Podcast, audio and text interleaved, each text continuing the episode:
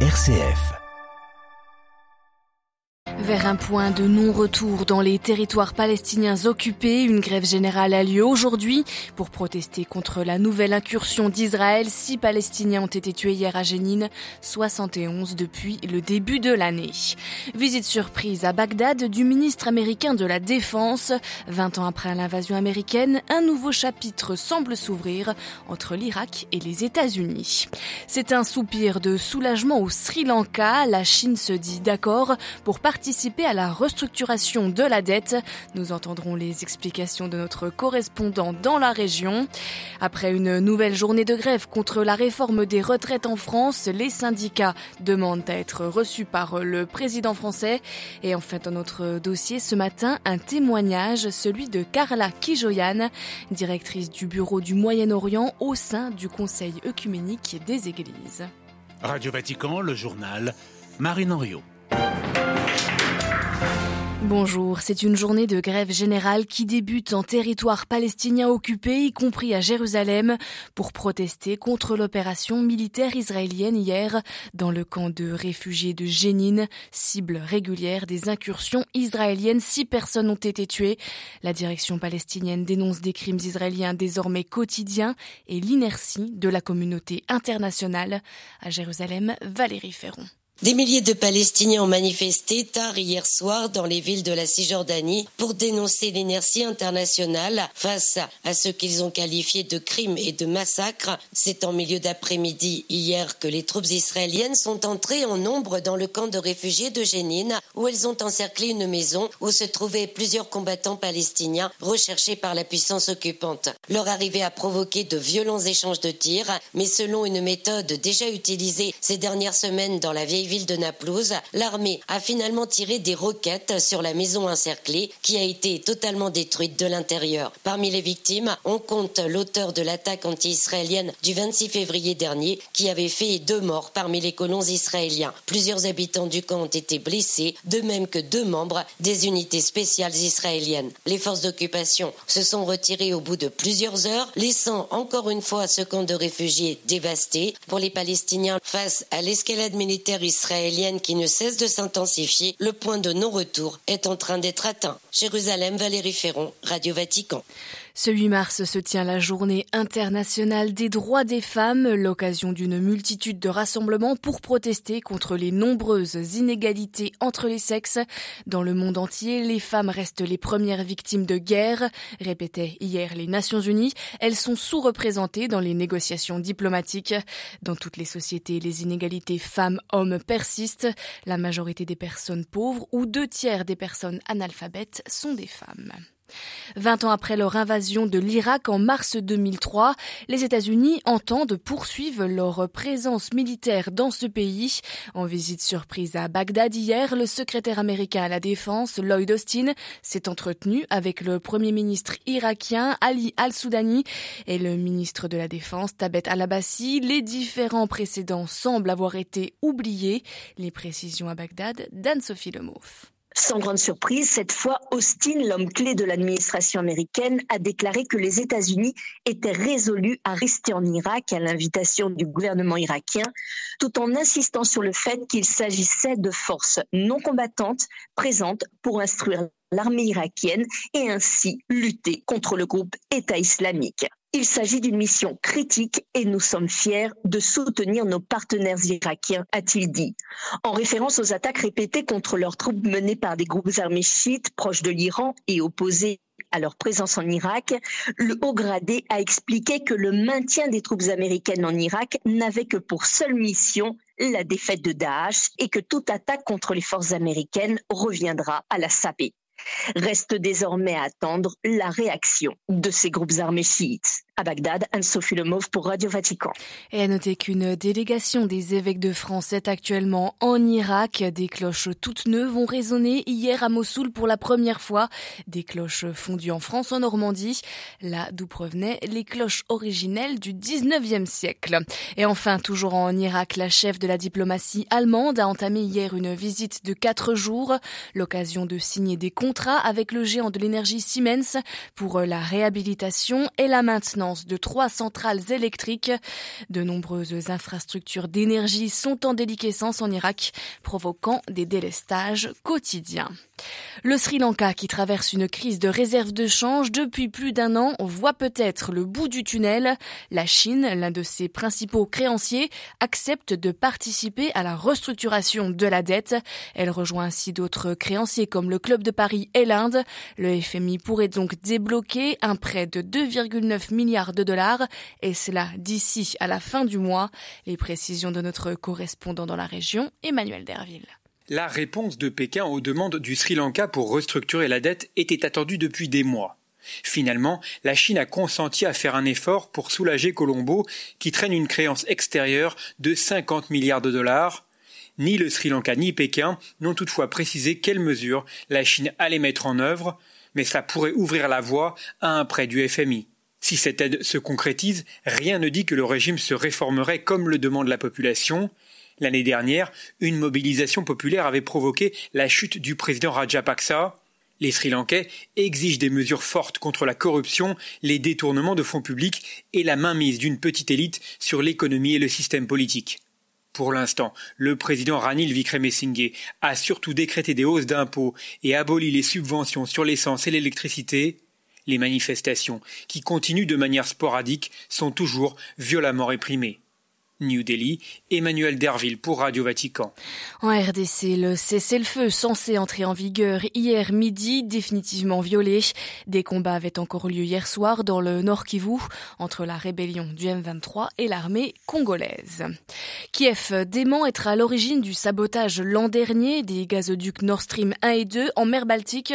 Selon des informations du New York Times publiées hier, les renseignements américains attribuent le sabotage à un groupe pro ukrainiens, des adversaires du président Vladimir Poutine, sans toutefois préciser qui sont ces individus. En France, le projet de réforme du système des retraites voulu par le président Emmanuel Macron s'est heurté hier à des manifestations records depuis le début du mouvement de protestation, manifestations accompagnées de grèves particulièrement suivies dans les transports et également dans le secteur énergétique.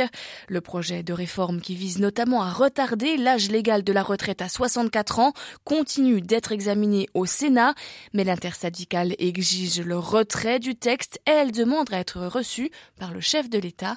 Les explications de Marie-Christine Bonzon. Pour la sixième journée nationale de mobilisation contre le projet de réforme des retraites, le ministère de l'Intérieur a compté 1 280 000 manifestants, tandis que les syndicats en ont vu 3 millions et demi.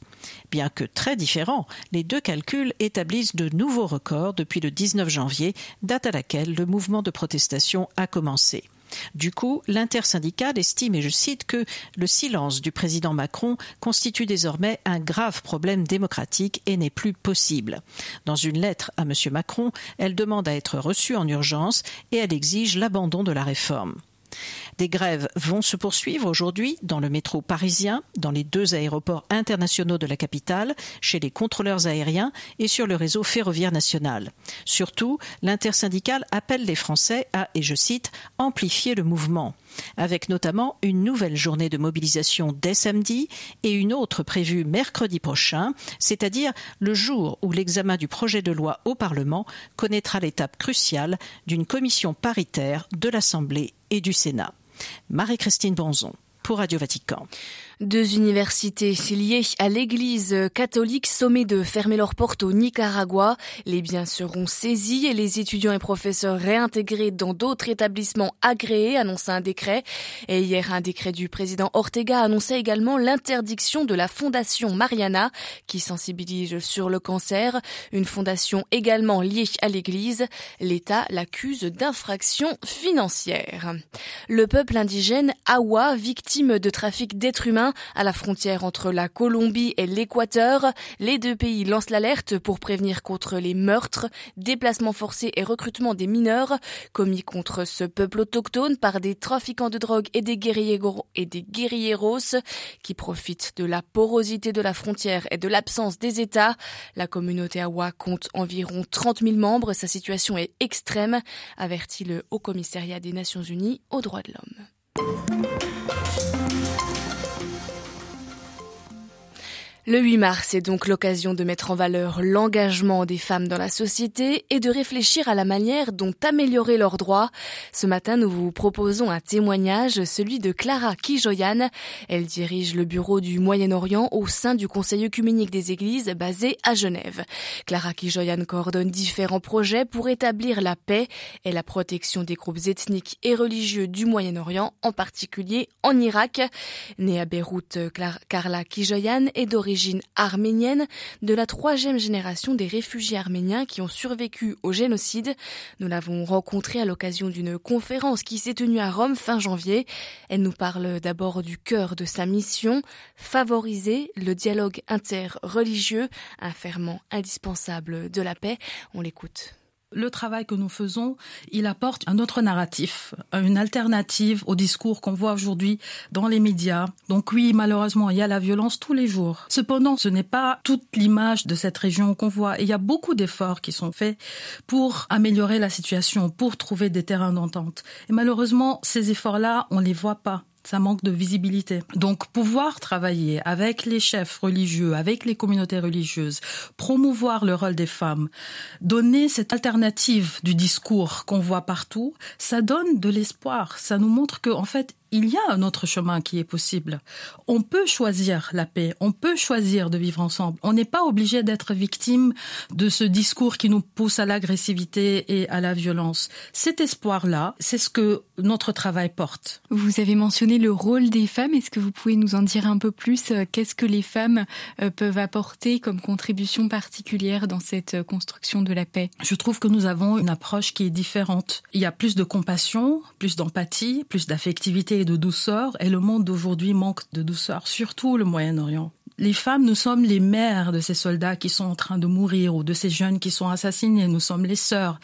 Notre approche, elle n'est pas théorique, c'est un vécu, un vécu de souffrance, un vécu de deuil et donc un vécu qui peut porter espoir. Donc le rôle des femmes, il est très important. Nous avons un autre discours qu'on trouve pas dans les chambres de discussion où il y a que le discours masculin, plus autoritaire, euh, qui cherche plus le pouvoir. Cependant, le défi reste à trouver ces espaces, à créer les espaces où la femme, elle peut vraiment contribuer. Donc, nous trouvons la femme travailler derrière les coulisses, mais nous la trouvons pas sur les euh, plateformes de décision. Là, il faut faire les décisions, là où il faut avancer, là où il faut vraiment changer les politiques de nos pays. Y a beaucoup du travail qui est fait sur le plan interreligieux entre les femmes chrétiennes, musulmanes, juives. En Irak, nous avons un groupe interreligieux de femmes qui sont très actives dans tous les domaines et qui peuvent vraiment apporter un changement. Et vous, en tant que femme, comment euh, votre engagement est-il perçu? Je fais face à plusieurs défis, même au sein de l'équipe de mes collègues, parce que c'est difficile dans notre culture d'accepter qu'une femme soit celle qui dirige le projet dans une équipe. Mais comme je vous ai dit, c'est une question de confiance et de connaissance de l'autre. Moi, je travaille, ça fait déjà au moins une dizaine d'années dans ce domaine. Donc, mes collègues me connaissent, ils me font confiance dans les régions où je travaille, Liban, Irak, etc. Aux autorités, ils me connaissent aussi, ils me font confiance. Donc oui, il y a des défis quotidiens, mais ça ne veut pas dire que je vais laisser tomber ou je vais baisser les bras. Non, pas du tout. Au contraire, ça me motive encore plus de percer, d'aller en avant et de préparer ce chemin pour peut-être qu'il y ait d'autres femmes après qui pourront me suivre plus facilement parce que le chemin, il sera un peu dégagé. Et qu'est-ce que vous souhaitez transmettre euh, ou que soit transmis à ces jeunes filles, à ces jeunes femmes? Justement, cette confiance qu'elles ont le pouvoir de changer la situation. Peut-être elles n'en sont pas conscientes, mais par expérience, je dis, les femmes peuvent changer, peuvent apporter un changement. Et donc, il faut pas abandonner, il faut pas rester invisible, il faut aller de l'avant, il faut réclamer sa place. Si elle n'est pas là, il faut la créer faut pas attendre que les autres nous viennent offrir cette place. Non, c'est à nous de la créer, c'est à nous de la réclamer. Et c'est la solidarité féminine qui est très importante. Nous, en tant que femmes, on est là pour se soutenir, pour se protéger, pour se porter vers l'avant, afin qu'on puisse vraiment avoir notre rôle et notre place dans cette société. Hmm, voilà le témoignage de Carla Kijoyan, directrice du bureau Moyen-Orient au sein du Conseil œcuménique des Églises basé à Genève. Elle était par Adélaïde Patrignani et cet entretien est à retrouver bien sûr sur notre site internet www.vaticannews.va.